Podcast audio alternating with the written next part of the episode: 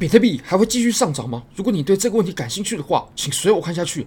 Bybit 是我换过非常好用的交易所，无论从挂单深度、顺滑体验、交易界面都无可挑剔。现在 KYC 入金一百美金就立即赠送一千美金价值的比特币合约仓位，这真的非常非常优惠。你可以选择多或空。完成任务之后呢，你只要选择就会立刻帮你开好，完全不用等待。那么这是真实的合约仓位，你盈利的话是会出现在你的账号里面的。好。那我们回到比特币的盘面上吧。我们先从周线开始看起啊。为什么要从周线呢？因为我们在最近，我们日线上的趋势已经被改变了。那我们来看一下，其实从周线上呢，我们来看哦，我们目前呢是遇到了三万这个阻力嘛。好，三万这个阻力，那其实三万这个地方呢，它是非常强劲的互换，它就是一条楚河汉界。包括我们前面这个地方，OK，这边有支撑，支撑。然后在这个地方呢，它踩了一下之后，然后又往下。那我们前面在这个位置，它又遇到阻力。那我们在调整过后呢，现在又回来了。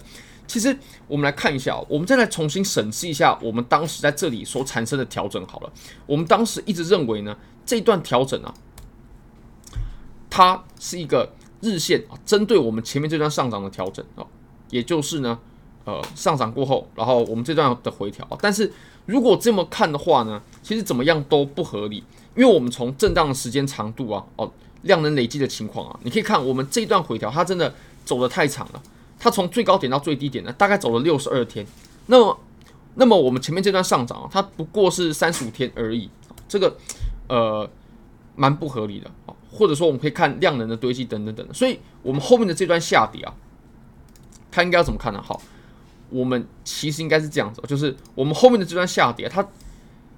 当前，呃，它又往上突破了。其实我们后面这段下跌呢，其实已经可以把它视为是针对我们整段的回调，就是我们自从一万五千五以来这段上涨的回调。那回调走完之后呢，哦，我们现在再继续走，我们下一波的上涨啊。那这当然是对于多头最好的一种状况。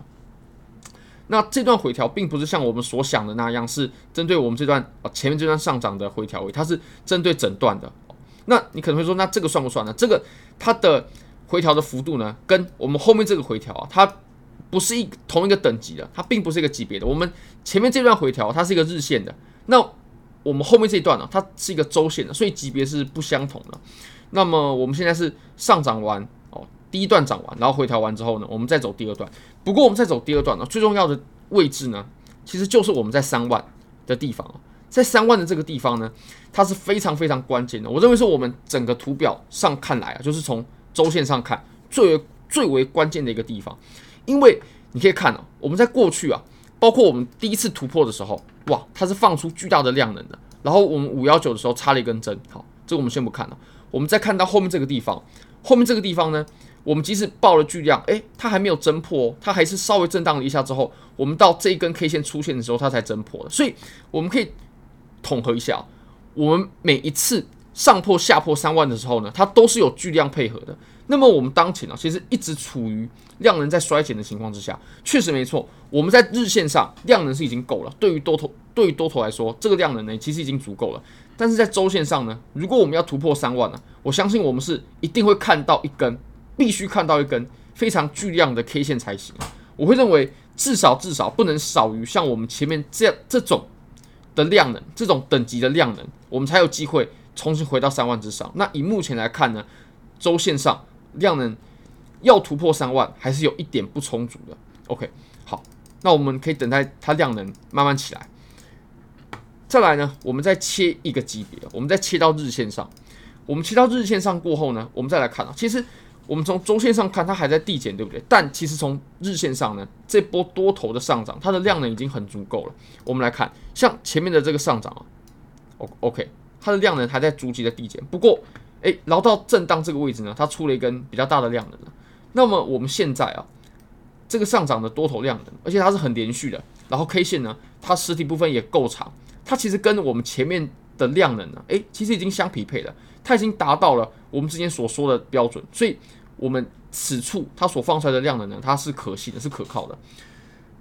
好，那我们再来看一下啊，其实我们之前啊走的这一波日线的空头呢，它走的是相当不顺畅。那我认为有很大一部分的原因是因为它的量能啊并没有爆出来，空头的量能就呃一直比较持平，它并没有压倒性的这种优势。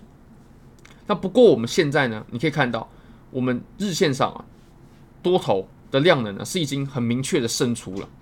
好，那我们当前啊比特币涨到这个位置，我们下一个阻力在什么地方呢？我们之前都有一些互换，前面都有参考点可以参考，但我们现在已经把整个区间都给突破了，甚至我们几乎就摸到了前高，离前高只剩下两百五十美金。那我们来看啊，其实我们前高的这个阻力呢，其实啊还是没有征服的。OK。这个阻力啊，我不认为在三万一，我会认为大概在三万零五百。你可以看，在三万零五百的这个地方，它是接触了，并且呢缩量，然后插了几根针测试过后，你可以看到在上涨，在上涨的过程啊爆量，然后呢测试最顶部的时候呢它是缩的，然后之后下来的时候它又爆量，所以我们在这里缩量的这个地方呢，哦，我才认为它是最关键阻力的位置，而不是三万一。三万一它只是一根针针而已，它并没有。呃，很实际的这种阻力啊，其实这个例子呢，就非常像我们之前呢、在周线所看到的这个例子。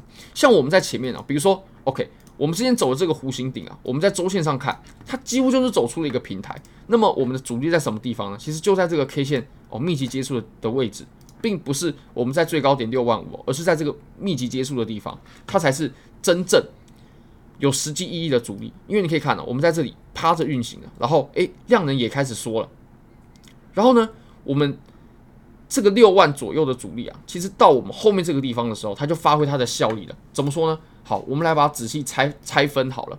我们先到日线来看啊，我们可以发现，其实我们当时啊，就以六万为楚河汉界。我们当时上涨的时候呢，这整个震荡的区间呢，它都在六万上方运行。直到我们跌破过后呢，我们六万又重新测试了很多次，但是呢，都难以再回去了。那随后就展开暴跌。所以我们可以观察是六万五。有效还是六万有效呢？肯定是六万有效。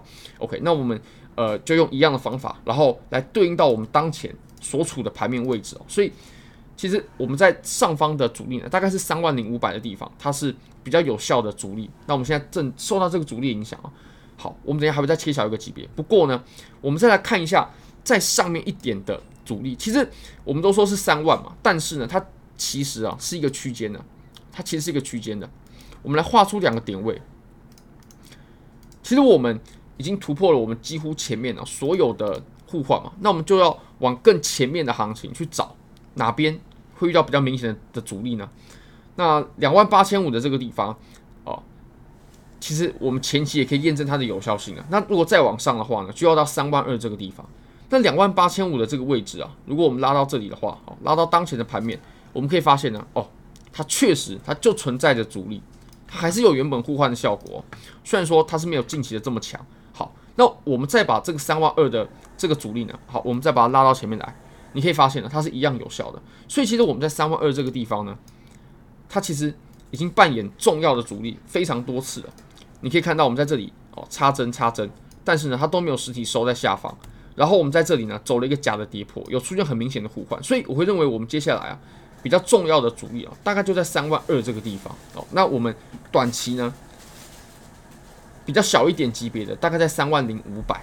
好，那我们再把级别再切小一些，我们再切到四小时。其实昨天呢，它收了一根比较长的上影线，但是这根上影线啊，它是没有改变我们整个趋势的。这根上影线其实在昨天回调最深的时候，有走到一千多美金，这也不是一个小的幅度了。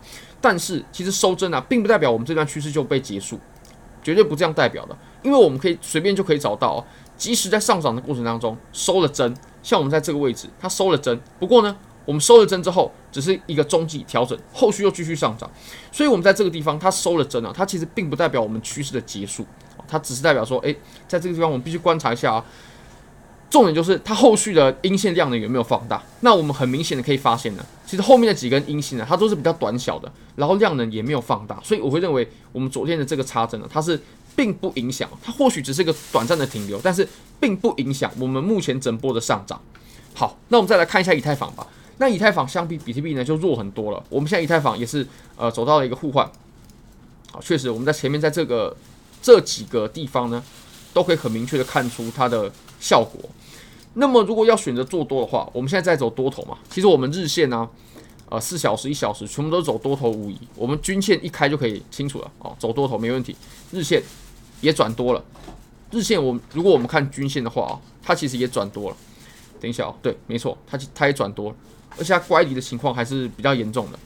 那我们来看以太坊好了，以太坊呢，它就走得很弱了。怎么说呢？我们可以用相比较的方式，以太坊我们这段上涨行情的前高在什么地方呢？在这里，在这个位置。那我们现在才在这里哦，比特币它已经走到前高的位置了。你可以看好，我们把这个均线一样关掉，前高的位置，比特币呢，它已经走在这里了，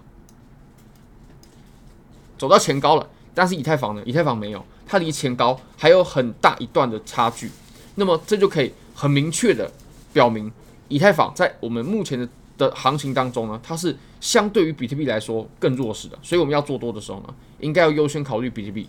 好，非常感谢各位，非常欢迎各位可以帮我的影片点赞、订阅、分享、开启小铃铛，就是对我最大的支持。